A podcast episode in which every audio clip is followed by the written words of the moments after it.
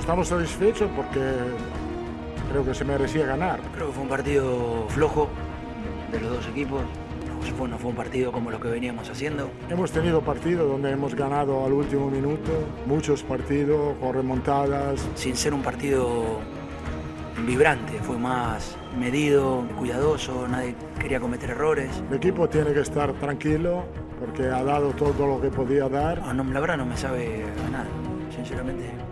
Es un punto que el equipo lo, lo buscó. Ha salido un punto que para nosotros es bueno, seguimos líder con dos puntos de ventaja.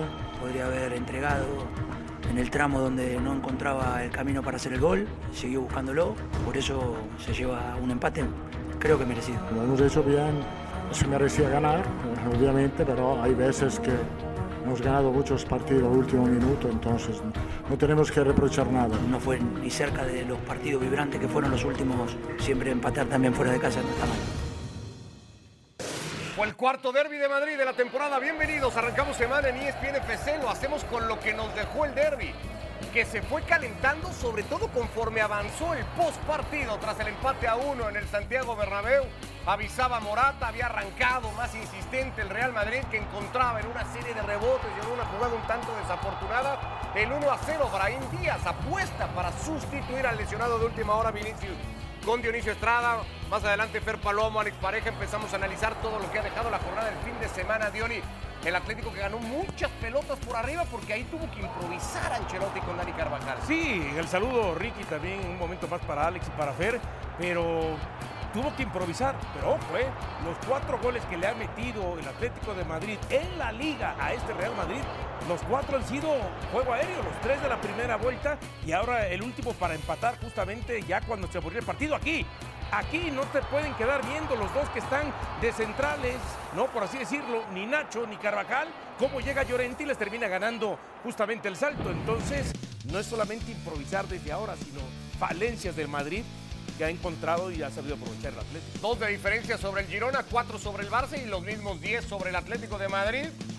La liga ahí abierta era un poco lo que quería decir la prensa, sobre todo en España, portadas del diario Marca y el diario AS, aunque la próxima semana con un juego directo entre primero y segundo, igualmente en el Bernabéu, habrá que ver a dónde va todo esto. Alex Pareja y Fernando Palomo igualmente para hablar de todo, sí, de lo que dejó el partido, pero sobre todo de lo que empezó a dejar después el partido. No parecía ser tanto y conforme fueron pasando las horas post, la cosa se fue calentando muchísimo, Fer. ¿Qué te pareció el encuentro y luego qué te ha parecido todo lo que vino después, particularmente los reclamos de un arbitraje que habría perjudicado al Real Madrid con cuando menos dos penaltis no señalados?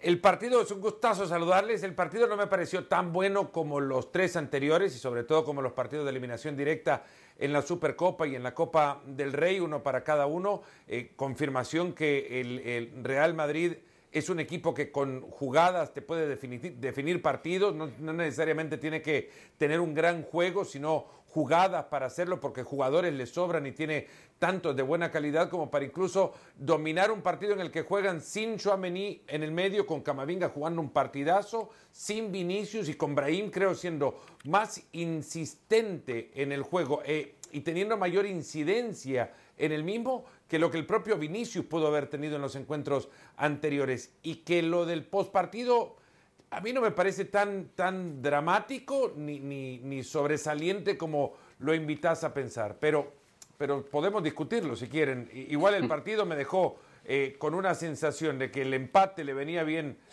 al partido como tal, mejor al Real Madrid y que el, el Atlético, más que avivar la liga, a quien ha avivado es al Girona. Bueno, ojo, porque fueron horas y horas y horas, particularmente en España, dedicadas al pospartido con este ángulo, por lo que había pasado en Montilivi un día antes y por una nueva declaración de Xavi acusando una especie de persecución al Barça. Todo eso vamos a ir entrando a detalle eh, en los próximos minutos en ESPN FC. También hay esta sensación, Alex, de que el derby se jugó ayer con un Madrid que priorizaba más el partido del próximo sábado directo ante el Girona y un Atlético que igualmente estaba pensando más en la semifinal de Copa contra el Athletic Club. Para ninguno parecía ser una prioridad el juego de ayer. ¿Fue así?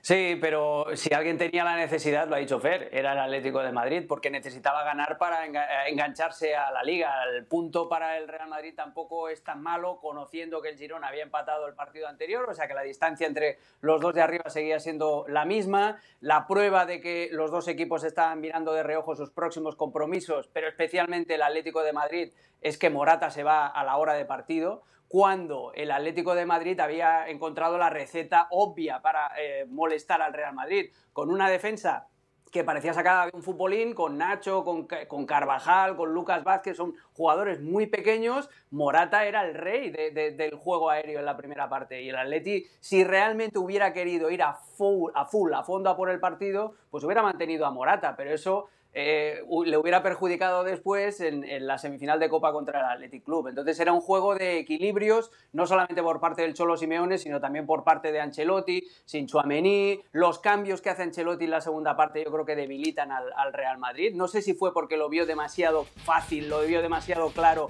esperaba que en cualquier contragolpe de los que se dieran el Real Madrid acabara eh, mm, de sentenciar el partido con un contragolpe pero no fue así. Y la gestión de Ancelotti de los cambios me da la sensación más de que es una gestión política para eh, que José Lu no pierda el momentum, para que, no sé, los secundarios estilo Modric, estilo eh, Ceballos también tengan minutos, mantener a Bellingham en la cancha, pero en una posición muy fuera de lo habitual, como era de extremo izquierdo, porque el Real Madrid al final acaba jugando en un 4-3-3. Entonces son decisiones que Ancelotti las toma más pensando en el beneficio global de la plantilla que no en ir a matar ese, ese partido contra el Atlético de Madrid. Así que sí, tiene razón. Los dos equipos hicieron maniobras en su plantilla pensando en que no solamente había que ganar ese partido, sino en el global de la temporada. Lo tuvo con todo y, todo el Madrid en esas dos jugadas con Rodrigo y luego la de Brahim, después de eso se va, incluso sustituido. Pero bueno,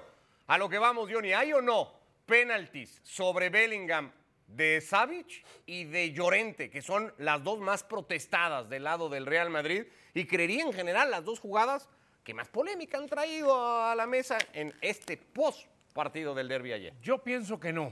No, ninguna. Ninguna. Pero entrando de que hubiera herramientas para marcarlo, entonces ya entramos al tema de las especulaciones y suposiciones y de las compensaciones.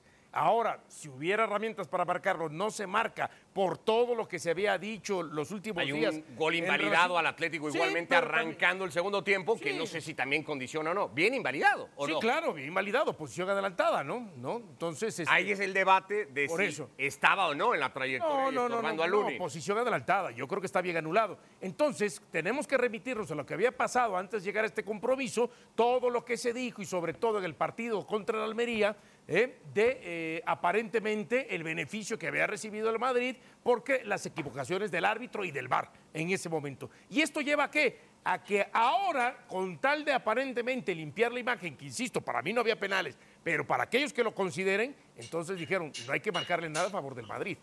No hay que marcar nada a favor del Madrid. que si no cae el gol de última hora de Llorente, se hablaría muchísimo más de la decisión de anular el gol, Alex, eh, arrancando el segundo tiempo, que al Atlético le sorprende mucho, aunque después ya el mismo Cholo era más mesurado y decía, parece, nos dicen, parece que sí está bien, no quiso entrar en demasiada polémica. ¿Qué te pareció esa jugada en particular y cuánto cabe la polémica arbitral después del juego de ayer?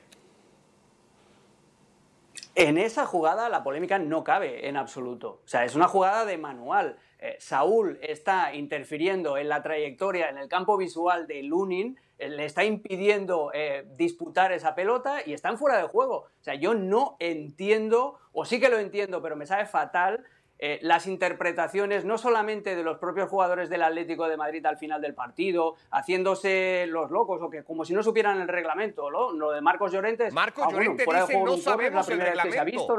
Lo dice Marcos Llorente en una entrevista a pie de campo después del partido. Pues chico, antes al final desconocemos el reglamento. Los jugadores no saben el reglamento. Pero entonces, ¿de quién es culpa? Por eso, ¿pero quién es culpa ahí? Es, del jugador.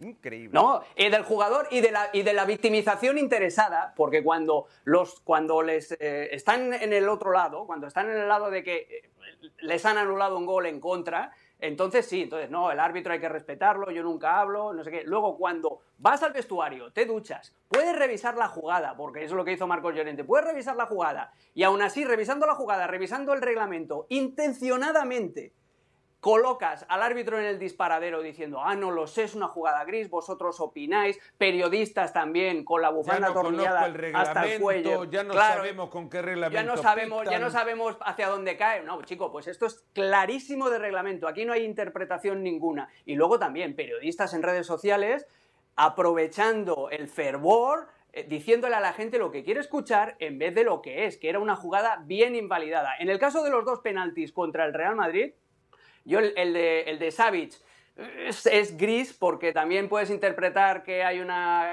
un jugador que, que deja la pierna atrás, que hace la gran Sterling, pero el de Llorente sobre Bellingham a mí me parece claro por una cosa, porque Llorente no está mirando la pelota en ningún momento. Eh, Llorente está más preocupado de Yo agarrar lo a que Bellingham. puedo entender es que el árbitro no lo pite porque considera que la pelota se le ha ido demasiado larga a Bellingham y ya no entra en la jugada. Pero es que hay una carga brutal. Aparte, tan lejos se le fue la pelota que, que no podrías decir incluso que Llorente tenía intención de jugarla porque ya no le llegaba ni a Bellingham. Como pasa si no estaban ni mirando, En la. NFL. Y ese es el momento en el que es ahí cuando Ancelotti dice revísenlo en el bar. Que si de repente el fútbol tuviese esa oportunidad de hacer un challenge y que los, Claro. los, los, los, El eh, siguiente eh, paso bancos necesario. los banquillos pidan una revisión. Que, por cierto, eso es tarjeta amarilla, ¿eh? la comunicación inmediata con, con el bar, no a todo el estadio, pero inmediata con el bar, al menos en la televisión.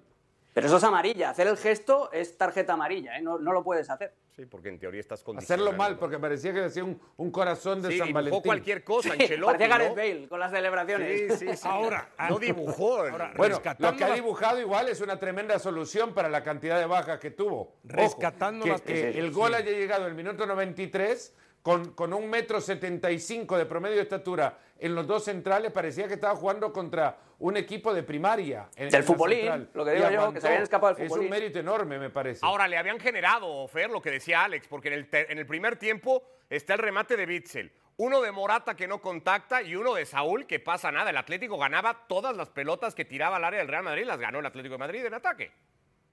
Estaba Pero sacando aguantó, provecho de eso. aguantó. Y- Hay que llegar al minuto 92 sin recibir gol y, y me parece que por ahí ah, hay un trabajo enorme en, en evitar que los lanzadores terminen generando todas las es. ocasiones que, que pudo haber generado el Atlético. Que el Atlético no supo aprovecharlas tampoco, pero es que no consiguió profundidad, liberarse de esa presión que generaban sobre los costados para evitar gran trabajo de Lucas Vázquez además. Buen partido de Mendy, enorme lo de Camavinga, para evitar que los lanzadores envíen la pelota. Y de Valverde, también. a Shaquille O'Neal al lado de Carvajal, pero si no le llega en centro no lo va a bajar nunca. Claro, eso está relacionado con lo que hizo Ancelotti en el cambio de sistema. Ancelotti pasa a jugar ayer también, que ya lo hizo eh, en el partido anterior, durante, durante un tramo, pasa a jugar con un 4-3-3, eh, mete a Vinicius, a- eh, perdón, a Vinicius, a Rodrigo y a Brahim en las bandas, Bellingham juega de falso 9, pero les da libertad para cambiar eh, las posiciones indistintamente los tres. Pero todos tenían rol, de- sin pelota. El que jugaba de, de delantero centro, de falso 9, tenía que ir a presionar, mar- marca al hombre, a Coque, para obligar al Atlético de Madrid a, a no pasar por su eje. Y los dos de fuera, Brahim y Rodrigo se- eran los, los más habituales, lo que tenían que hacer era cerrar la banda para perseguir al carrilero del Atlético de Madrid. Ancelotti aplicó ahí dos o tres modificaciones que estaban muy pensadas para evitar lo que dice Fer, que el carrilero de turno, que el Riquelme de turno, que el Molina de turno, Con llegara todo- ya eh, con el balón controlado, con tiempo para pensar en el último tercio y te mande centros, que es lo que, lo que hizo el Atlético de Madrid en el primer partido de liga. Con todo y todo da, queda esta un poco sensación de que al Atlético le faltó dar un paso al frente, un poquito de ambición y, y- sentir que podía ir Sí. eh, por el partido. ¿Y sabes perdón. quién le permitió, sabes quién le permitió entrar al partido? Es cuando, cuando Ancelotti saca a Brahim. Sí. En ese momento el Atlético se mete de nuevo en el partido porque había perdido ya esa posibilidad de- eh, eh, el Real Madrid de soltarse con la velocidad de un futbolista como Brahim. Lo podría hacer con otros que lo hizo con Valverde, pero no lo hizo ya con quien mejor venía y quien más les inquietó en aquel partido de Supercopa, eh, un futbolista que tiene una velocidad para superar a cualquiera en el fondo del Atleti. Diony. Que se lo digan a Oblak. Rescatando el tema otra vez del, de- del arbitraje. Donde el agente del Atlético Lo de vamos Madrid... a concluir ahora, porque todo el mundo está diciendo el Madrid fue ayer afectado. Está bien, en el tema de que dicen, bueno, es que nosotros no sabemos Mm. el reglamento. Quiero pensar que tal vez lo dice en que ya no sabemos qué es lo que realmente aplican. Pero eso yo sí lo quiero llevar más al tema que decía Fer y al tema que decías tú y el propio eh, Alex, ¿no? Al tema de la de, de- sobre Bellingham, ¿no? Hay jugadas que en las de Bellingham no marcas nada, como pasó.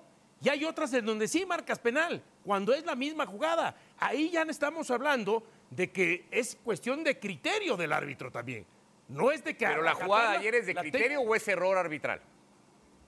Yo pienso que está bien marcado el que no hayan Tú dices que penal. no es penal. Sí. Alex y Fer, porque Fer se rió cuando digo el Madrid. Están, me, me estás diciendo que fue afectado y luego te ríes, pero te entendí que era penal sobre Bellingham. Es decir, al Madrid le afecta que no le marquen un penal. ¿o no sí, pero es que el decir fue afectado es como que hay una condicionante ya previa Bueno. para decir vamos a afectar a un equipo. Los árbitros se equivocan Bueno. y se equivocan para El todos, error se equivocan de un lado, se equivocan del otro. al Decir, Madrid. le afectaron a uno, es como que si hay una Bueno. guía ya para Una decir tendencia. hoy vamos a molestar al Real Si Madrid. te digo el error No, perjudicó al hoy- Madrid, hoy te, toca te joder sientes al menos Madrid. incómodo. Si te digo el error arbitral perjudicó al Madrid, No, suena no, me parece que el árbitro se equivocó. Se equivocó el árbitro. Se en equivocó contra el del árbitro y Madrid. ya está. Pero en contra del Madrid. Sí. Se equivocó el árbitro en una jugada que tendría que haber señalado penal Pero contra en el otras Madrid. no se marcan. Y Claro. es ahí donde compraría el discurso de Llorente, no en la jugada, ¿no? De- de- de- del gol de, anulado el Atlético de Madrid, pero sí en la jugada que no le marcan a Bellingham. Para algunos es penal, para otros no. Al Atlético que es le han- cuestión al de- Atlético de no le han pitado y penales aquí también no la contra marcó el árbitro en Madrid, contra del, en fin. del Atlético. Bueno, Lo bueno que este, este derby no terminó con un comunicado de Gilmarín. Eso es lo bueno también. Sí, también, también. con esto, ¿qué se hace entonces cuando se señala una liga adulterada y errores flagrantes en contra de un equipo? Venimos a hablar del Fútbol Club Barcelona, de su victoria en Mendizorrosa contra el Alavés, del descuento de puntos que tiene en relación a la persecución por la liga y de todo lo que dejó también la jornada del fin de semana.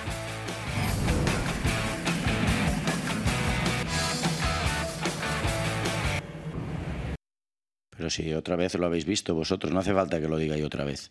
Hoy gran partido del equipo, estoy muy contento. Yo solo pido que nos, que nos dejen competir.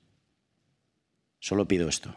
Ya no voy a hablar más de los árbitros, porque luego se me gira todo en contra. Pero que nos dejen competir, porque hoy es otro error flagrante, sin más. Y desde el primer partido, si lo dije en Getafe, yo creo que estamos pagando lo del caso Negreira. Tengo ninguna duda. Esa es la realidad. Esa es la verdad. Lo que siento yo. Pero ya no voy a hablar nunca más. Nunca más de los árbitros. Ya está, el partido ha sido un gran partido, el equipo se ha fajado, ha estado espectacular. Creo que notas muy positivas hoy. Ha marcado Lewandowski otra vez, Vítor, los jóvenes. Hemos estado muy bien con balón, sin balón y hablamos de fútbol. Pero la, la realidad ya lo estáis viendo. No hace falta que lo diga yo otra vez. Si no, luego me matáis. Si es que me matáis. Sí, sí me matáis. Pero esto, ¿qué, qué te tengo que decir? ¿Una mentira? Esa es la verdad. Xavi Hernández, pese a ganar el partido, bueno, ha dicho o ha dado a entender que al Barça en realidad lo dejan competir poco menos que a otros. El mismo técnico que ha dicho que la liga está adulterada, que ha calificado de vergonzosas algunas decisiones y que ahora dice que hay un error flagrante en contra del Barça. El día que el Barça hace un gran partido, y vamos a empezar por ahí, ahora vamos a la declaración de Xavi, porque hace dio un gran partido para ganar en Sorrosa 3 Sí. 1 ante el Alavés. Y por eso el otro día, cuando eh, anuncia que se va el 30 de junio, establecíamos las dos aristas. O el equipo o los jugadores dicen, vamos a poner de nuestra parte para que por lo menos si ya se va, nos- eh, eh, con orgullo propio, con amor este, a la camiseta, podamos revertir la situación. O se echaban a la diciendo, bueno, ya el técnico se va.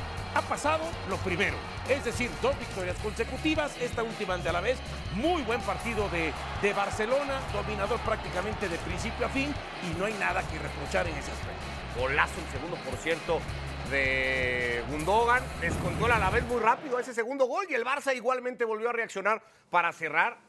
Insisto, creo, y, y vamos analizándolo para ir ahora a lo de Xavi, que tiene relación con lo que ya hablábamos del Bernabéu, Alex, pero en general un muy buen partido del Barça para ganar al Alavés.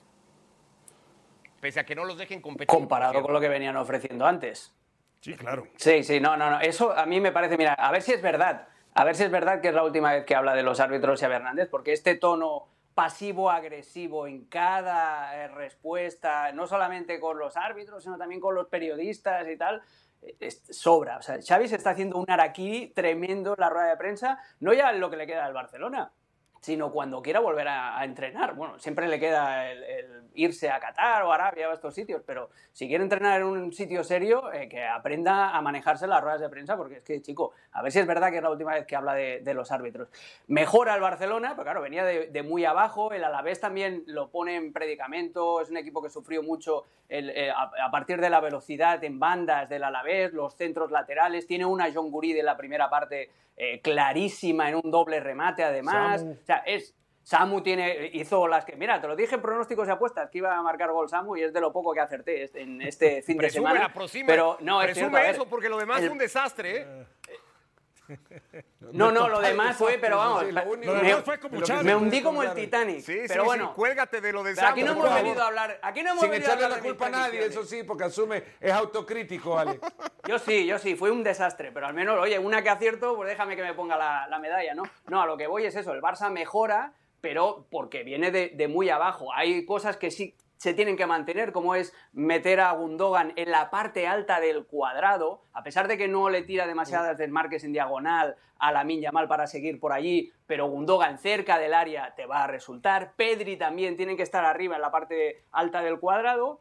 Y a ver cómo le va el invento para acompañar a Frenkie de Jong, porque el otro día ya se fumó a Uriol Romeu colocando a Christensen por delante de él en esa posición de pivote para tener un poquito más de solidez defensiva. Eh, mejora el Barça, pero tampoco ahora es el Bayern de Múnich. Y sí que he visto cierta reacción en los veteranos. En, Lewandowski y en Gundogan sobre todo, porque no porque quieran hacerle caso a Xavi, sino porque no se quieren ver señalados, que esa es otra historia. Hay una parte que, creo que falta y, que no se, se la, habrá, habrá, que preguntársela a Xavi en algún momento, aunque ya advirtió que no va a hablar del arbitraje Fer, que es ¿Por qué? Él dice que es por el caso Negreira, que es una consecuencia, pero cuando Xavi ha dicho liga adulterada, errores flagrantes, persecución al Barça, porque todo esto es lo que ha venido denunciando, ¿es para afectar al Barça o para beneficiar al Real Madrid? Mira, esto habría que preguntárselo a Xavi de nuevo. A mí me cuesta entender también por qué dice que la liga está adulterada, porque incluso competición no lo no, considera que sus palabras merecen una sanción porque no van dirigidas a ningún gremio o a ningún particular. Eh, cuando a mí me parece que estas son tan genéricas que al final termina atentando a la eh, competencia en la que se encuentra metido su equipo, y de la que es campeón, toda la ¿eh? liga.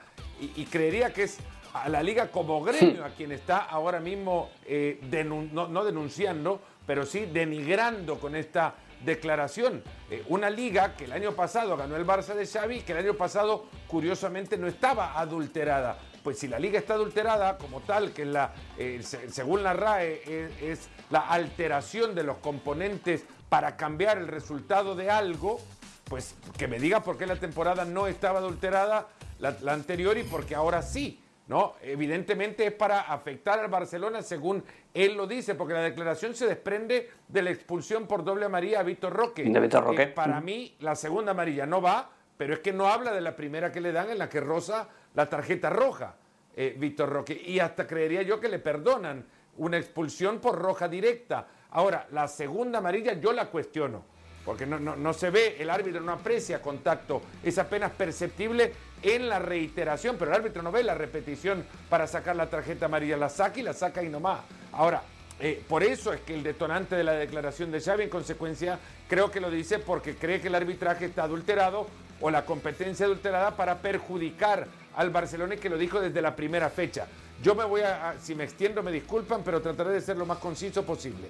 Xavi se tendría que haber ido el día que pensó que se iba a ir del Barcelona y no caer en el egocentrismo de quedarse ahí para despotricar contra todo lo que está quedando detrás de él, que es incluso el club que de él dice ser eh, muy importante para él, porque dice ser hombre de club.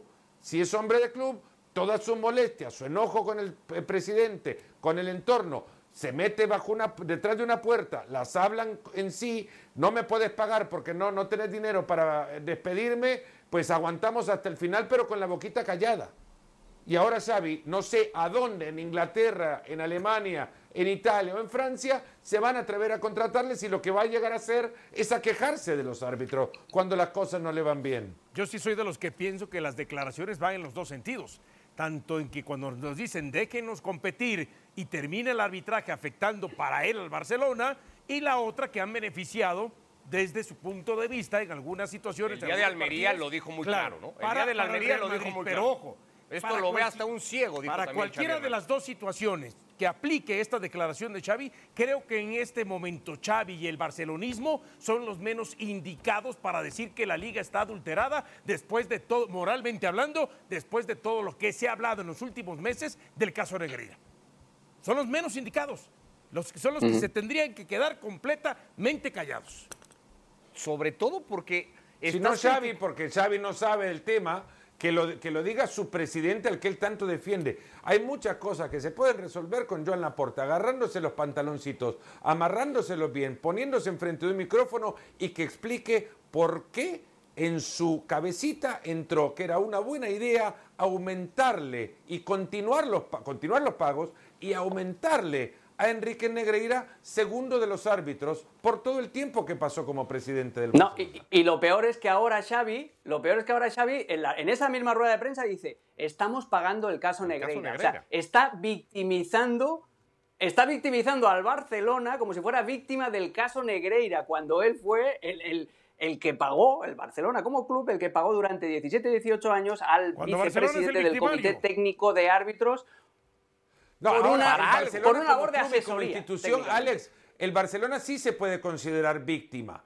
El Barcelona se puede considerar víctima como institución de lo que hicieron sus dirigentes, creyendo que era una buena idea para ganarse favor con el árbitro, con el segundo de los árbitros, pagarle a Enrique Negreira. Sí, pero mira, el, Barcelona ya es víctima de lo que, de, ya está condenado como club con lo que hicieron eh, Sandro Roussel y José María Bartomeu en el fichaje de Neymar y ahora la reputación del club por los suelos, porque esto lo empieza Joan Gaspar, pasa con Joan Laporta, pasa con Sandro Roussel y pasa con José María Bartomeu de nuevo. O sea, esto es práctica institucional, que eso es lo más, lo más eh, peligroso y lo más complicado. Y te dicen, no, si son eh, informes arbitrales y te sacan esas cajas, no, los informes arbitrales te los firmaba el hijo. Pregunta, la pregunta, lo que tiene que aclarar definitivamente Joan Laporta es, ¿por qué le pagabas al padre? ¿Y en concepto de qué? En concepto de asesoría. Tú pagas por pues, algo. me voy a hacer asesor porque estoy perdiendo. Me equivoqué de carrera. ¿eh? Pagos, ¿no? Me equivoqué de carrera. No ha, no, ha, aclarado el Fútbol Club Barcelona. ¿Cuál era el fin de pagarle? Ahí uno puede llegar a intuir nada más. Uno puede llegar a intuir que el Barcelona lo que quería era un, un lugar en la, unos ojos y unos oídos en la mesa en la que se toman las decisiones. Sí, sí.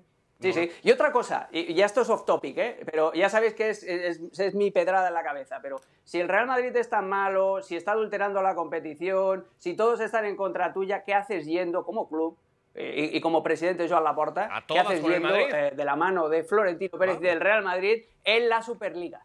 Yo creo que acá hay, acá hay también, y ese yo pienso muy mal y puedo ser extremadamente podrido en mi pensamiento, si me disculpan. Doctor Maligno. Pero es que acá hay, hay, me parece, una intención, incluso hasta confluye en el mismo propósito de restarle, de denigrar totalmente la competencia de la liga para que la liga pierda valor y que Barcelona y Real Madrid en algún momento se den la razón y digan, ven, la liga es tan podrida que mejor nos vamos y hacemos nuestra Superliga. Y los dos están actuando al mismo tiempo. Yo, la verdad, de, estos temas políticos, algo de experiencia he conseguido en los últimos cinco años conociendo cómo funcionan las maquinarias mediáticas y las estrategias.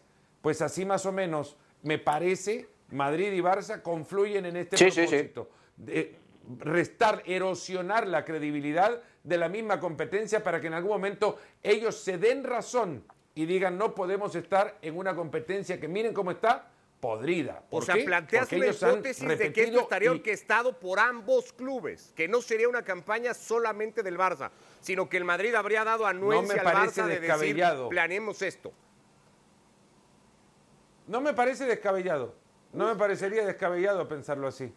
Y, no sé si, si, lo han pensado, si es premeditado o que si están aprovechando la polémica para arrimar el asco a su sardina. Yo estoy totalmente de acuerdo con Fernando, ¿eh? porque es eso, los clubes, los dos clubes más poderosos del fútbol español, los dos clubes que objetivamente han recibido más ayudas o de dilo de otra manera. Para quejarse los árbitros, además. dilo de otra manera. Menos los tienen para quejarse los árbitros. Exacto, los que menos tienen porque los árbitros se han equivocado mucho más a su favor, tanto de Madrid y de Barcelona, que del resto de equipos. Y estos dos son los que ahora están diciéndole a sus aficionados: ¿Lo ves? El arbitraje es una basura, la federación está corrupta, la liga es un desastre. ¿Por qué? Pues porque están diciendo, ve, vámonos a otra competición nueva donde todo será bonito, donde todo va a oler muy bien. Pero, eh, curiosamente, vamos a estar nosotros dos metidos ahí dentro. Pero entonces, Alex y Fer, ustedes que lo piensan en ese aspecto, también podríamos decir, ¿qué hacemos entonces con todos los títulos que ha ganado Real Madrid últimamente. Es que no estaba adulterada entonces, ni, el año pasado. se adulteró de repente. Es que, eso es lo que, voy. vámonos al año anterior. el año pasado no estaba adulterada. Por, eso es lo de que repente te digo. se adulteró. Por eso, pero es lo que te digo. Si hoy están de acuerdo, entonces tendríamos que poner en tela de juicio y bajo signo de interrogación de acuerdo a cómo piensan Real Madrid y Barcelona hoy, qué ha pasado con sus últimos títulos en los últimos años. O sea, ¿los tenemos que poner con asterisco entonces o qué? Bueno, lo que no deja de ser increíble. no, esto... no, estoy en ningún momento creyendo que. Yo no creo que, que, ninguno de ellos piensa que han sido campeones uno y otro por ayudas de los árbitros. Pero es tan, es tan tentador hacer el eslogan ese de contra todo y contra todos, ¿eh? ¿no? todos contra nosotros, ¿eh? no nos dejan competir y a pesar de todo ahí estamos. ¿eh? Sí, sí. Ahora, lo único que me parece increíble y con esto lo quiero cerrar para regresar al protagonista de todo esto, es, y, es la pregunta, Alex, ¿por qué Xavi, siendo el personaje que es para la historia del fútbol, ¿por qué Xavi se ha prestado a esto? Si esto es así, ¿por qué Xavi ha decidido poner su nombre y su carrera y su imagen en todo esto? ¿Por qué no lo que dijo Fer? Me voy, no, no. porque no coincido, porque el presidente es el primero que me está metiendo el pie en mi trabajo. ¿Por qué Xavi ha permitido que se use tanto su imagen y se deteriore tanto su imagen? Pues mira, se ha deteriorado. No lo sé. No, no lo sé, no, no, y, se deteriora eh, con cada rueda de prensa que da. Por eso te digo que lo mejor que le puede pasar es que le digan, chico, no salgas más. ¿eh? Que salga. Eh, el problema es que el caranca de, de Xavi Hernández es su hermano y estamos en, lo mismo, estamos en el mismo problema. Hay, una cosa también a la que voy. Hay una cosa también a la que voy, y lo digo quizás también off topic, como antes lo decía Alex. Xavi tiene que, por lo menos de acuerdo a lo que ha dicho Laporta, que dice que va a terminar la temporada y Xavi dice que se va el 30 de junio, Xavi tiene que ir a dirigir al Bernabéu. pero hay una cosa, eh, el Madrid no te permite ver imágenes del Bernabéu porque están peleados con la liga en el tema del uso de las imágenes previas a los partidos hasta dos minutos antes de arrancar el partido. El Madrid va a impedir que el mundo vea cómo silban a Xavi en el Bernabéu. No, le van a decir, Xavi, quédate, Xavi, quédate, como ya se lo cantaron hace, hace un par de años también. No, yo, yo no entiendo por qué se presta esto, pero yo sí que estoy seguro de que Xavi tiene una desconexión brutal con la realidad. Eh, en su cabeza todo es maravilloso, él no se equivoca nunca y por eso le duelen tanto las críticas, porque no lo entiende. Él piensa que lo está haciendo todo bien y de ahí parte ya luego el resto del, problema, de prestarse al juego de Joan Laporta, que lo ha utilizado como un escudo magnífico para, para, sus propias eh, equivocaciones, que son muchas. Podría haber una, una explicación, ¿no? Y es que Xavi tal vez tiene otros datos. Hacemos pausa en ESPN FC y ya venimos. Hay más, más ligas que revisar, más actividad el fin de semana. La Liga Premier acción después de que el Liverpool se ha dejado puntos y el Manchester City no parece dispuesto a desaprovecharlo.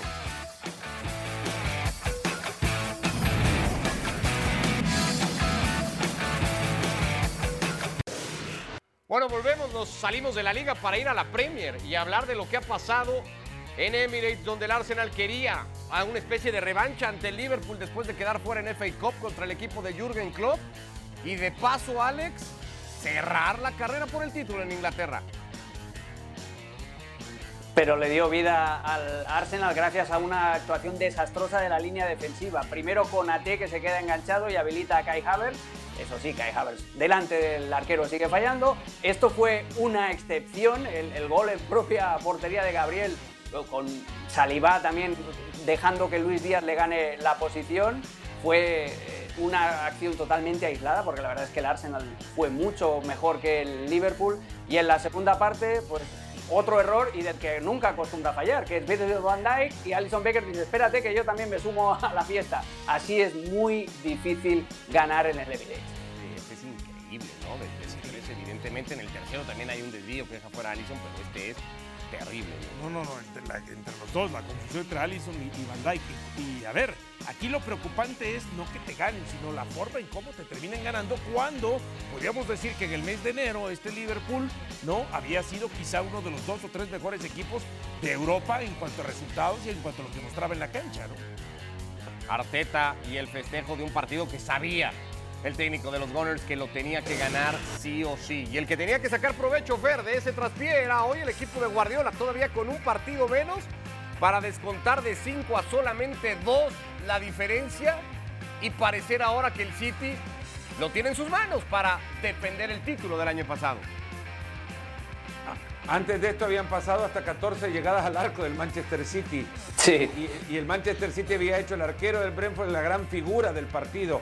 Eh, pero el fútbol es fútbol. Al final te- una, una, te, una te liquida y es lo que estaba pasando. Foden que lo empata al final de la primera parte, en el arranque del segundo tiempo. Este fantástico servicio de Bruyne que tendrían que llevarlo a los manuales de trabajo de Amazon para que sepan cómo hacer entrega de paquetes.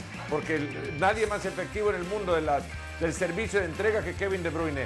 Y luego eh, completa su segundo hat-trick en Premier, Phil Foden, en una temporada que está viendo creo que la mayor cantidad de hat-tricks en la historia de la Premier League y una semana que vio una gran cantidad de goles también en la Premier. Se acerca el City con un gran partido, eh, el resultado era totalmente injusto yendo al descanso. Eh, El, City había llegado 17 veces al arco y terminó convirtiendo solo un gol, pero era el mejor equipo en la cancha y mereció el resultado antes de lo que llegó. Esto es lo que le vendrá a los equipos de la parte alta de la clasificación, al Liverpool, al City y al Arsenal. No sé si la jornada de ahora cambia en algo eh, tu percepción, Johnny, tu- tu- lo que te imaginas de, de- aquí a los próximos meses. No sé si llegar tan lejos como hasta el desenlace, pero sí de aquí a que arranque Champions, por ejemplo. No, yo sí semanas. pienso que vaya, esto se va a prolongar hasta, hasta el desenlace. O sea, va a ser una lucha cerrada, dura, encarnizada. Y insisto, ya no solamente de dos, sino de tres, cuatro equipos involucrados, ¿no? Los que están ahí en los cuatro primeros lugares, Arsenal, Aston Villa, Manchester City, Liverpool y algunos que otros les pesará más si siguen avanzando, por supuesto, lo que es la Champions, ¿no? ¿Está en mejor momento el City que el Liverpool, Alex? Sí, bueno, a ver, los dos estaban, estaban hasta el desastroso partido del, Liverpool. El Liverpool estaba en una racha muy buena y además con un condicionante muy importante, que estaban jugando sin Mohamed Salah. Eh, y eso quieras que no, se nota. Yo para mí el, el problema no es cómo están ahora, el problema es la- las sensaciones de los equipos de cara a la segunda vuelta y, el historial de temporadas anteriores. Y aquí la mano ganadora la tiene el Manchester City, porque eh, históricamente las últimas Premier, las segundas vueltas de los equipos de Guardiola, pues son prácticamente infalibles. Y en un mano a mano, al final, pues seguramente se lo va a acabar llevando por delante del Liverpool, por delante del Arsenal. Y no sé si en el cuarto puesto a mí me encantaría que se colaran los Spurs por, por el tipo de juego que, que practican sin desmerecer tampoco el mérito que está teniendo el Aston Villa. Hoy el, el City, sin necesidad de un Holland dominante, tuvo una oportunidad muy clara y, y la envió al muñeco. Pero claro, con un Kevin De Bruyne, como ha dicho eh, Fernando, que ya se está poniendo el disfraz de Willy Wonka, que ya empieza a repartir caramelitos, con Guardiola tocando cositas también en el, en el frente de ataque, porque hoy juega un 3-1-4-1. Hoy le mete tres mediapuntas por detrás de Holland. Mete, deja a Guardiol como extremo por izquierda en ataque, que es lo que más me chirría, es lo que menos me gusta. Pero después tienes a Julián, a De Bruyne y, a- y- y al propio Phil Foden por detrás de Holland y en la banda derecha te queda un extremo abierto que en la primera parte fue Bernardo Silva. Entonces, con ese arsenal, viendo que tienes a Doku, viendo que Holland tiene que todavía recuperar el ritmo eh, de instinto asesino que ya nos enseñó el año pasado, pues yo creo que el City tiene una ventaja respecto al resto de perseguidores. Bueno, eh, además ya lo hizo, ¿no, Fer? La temporada pasada. Ya la sensación es que el City ya hizo esto, de perseguir, alcanzar y remontar un campeonato como podría hacérselo ahora a Liverpool el año pasado al Arsenal. Hay más regularidad en el juego de- de- del equipo de Pep Guardiola y el partido que vi de, de este Liverpool en Londres fue muy parecido al que jugó la primera mitad para la FA Cup en la que se enfrentaron también ante el Arsenal. Lo curioso es que eh, como no encontró manera ya en la segunda parte de cambiar el, camino, eh, no encontró manera de desarticular a, a Havers y a Odegaard y, al final, no solo por estos dos futbolistas, sino porque carecieron también de la intensidad con la que en ese estadio le jugaron, eh, parecía que llegaba siempre medio segundo tarde un futbolista de Liverpool a la, a la pelota y esta intensidad es regularmente lo que suele contar o con lo que suele contar eh, Klopp cuando los partidos por fútbol no se le dan. Y eso es lo que me genera a mí preocupación. Que a Liverpool de repente esto se le va a ir apagando en el camino, por mucho que tengan también la motivación de jugar por su técnico que se va.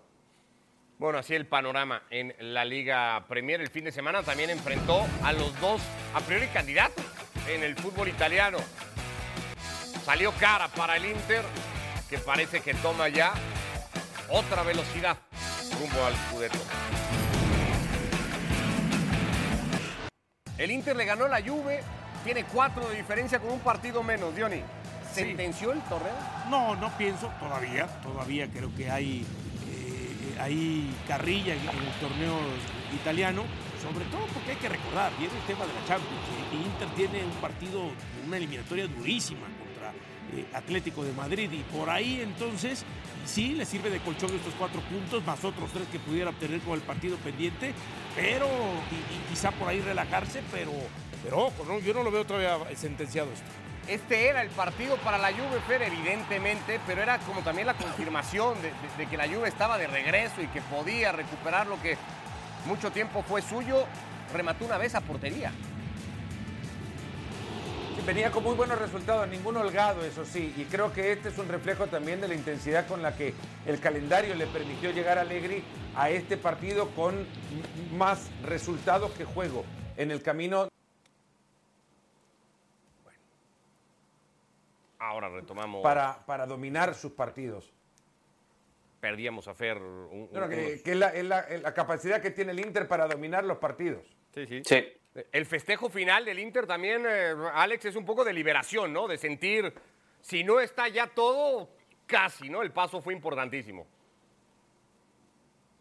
No, y de decirle a la Juve que todavía le queda mucho. Que eh, en la, en la previa, Allegri dijo que era el Inter el que tenía la necesidad, pero las tornas han cambiado en el fútbol italiano. El, equipo que ahora domina eh, es el vigente campeón, es el subcampeón de, la Liga de Campeones, y, es un equipo que está a años luz en cuanto a propuesta futbolística de la Juve, aunque los dos esquemas sean los mismos, es el 5-3-2, pero el Inter es lo que ha dicho Fer, la capacidad que tiene para dominar los partidos. Mira dónde aparece Pavard, que es uno de los centrales, en el gol del, del, Inter. O sea, la capacidad para mandar a los centrales exteriores, a Pavard por la derecha y a Bastoni por la izquierda, para incorporarse al ataque, para además cambiar las posiciones en la banda derecha, hizo unos triángulos preciosos con Pavard, con eh, eh, Darmian y con Nicolò Varela, que se iban intercambiando las posiciones. O sea, es un equipo que cada temporada le añade una, una, una, pequeña modificación a su sistema, el 5-3-2 con el que Simone Inzaghi lleva jugando desde que llevaba a la Lazio.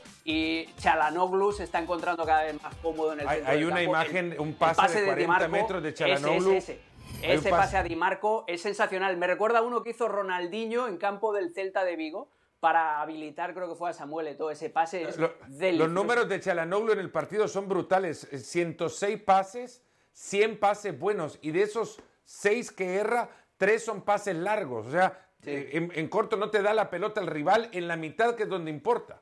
Es un mini Busquets, hasta se parece eh, físicamente en la cara. Nadie le dio ilusión al productor entonces con su Juventus. No, el productor está triste, está tocado. Bueno, es normal, a veces pasan estas cosas. Abrazo, Alex Fer. Que vaya todo muy bien, buen arranque de semana. Pórtense bien. El productor está triste porque sigue el equipo de Allegri. Bueno, así está la clasificación. Lo decíamos, el Inter tiene un partido pendiente. Tiene cuatro puntos más que la Juve, Milan y Atalanta. Los cuatro primeros del campeonato. Ganó la Roma hoy, por cierto, cuatro goles a cero